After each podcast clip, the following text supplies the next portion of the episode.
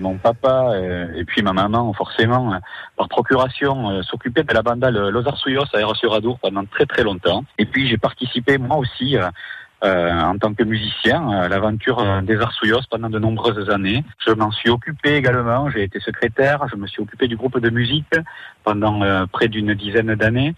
J'avais l'opportunité de poursuivre ce chemin lorsqu'on m'a proposé euh, la direction d'Air Singing et aujourd'hui encore plus avec la création euh, depuis euh, depuis septembre 2016 d'un festival donc qui s'appelle les Vocafolies que nous avons créé avec le groupe vocal Air Singing.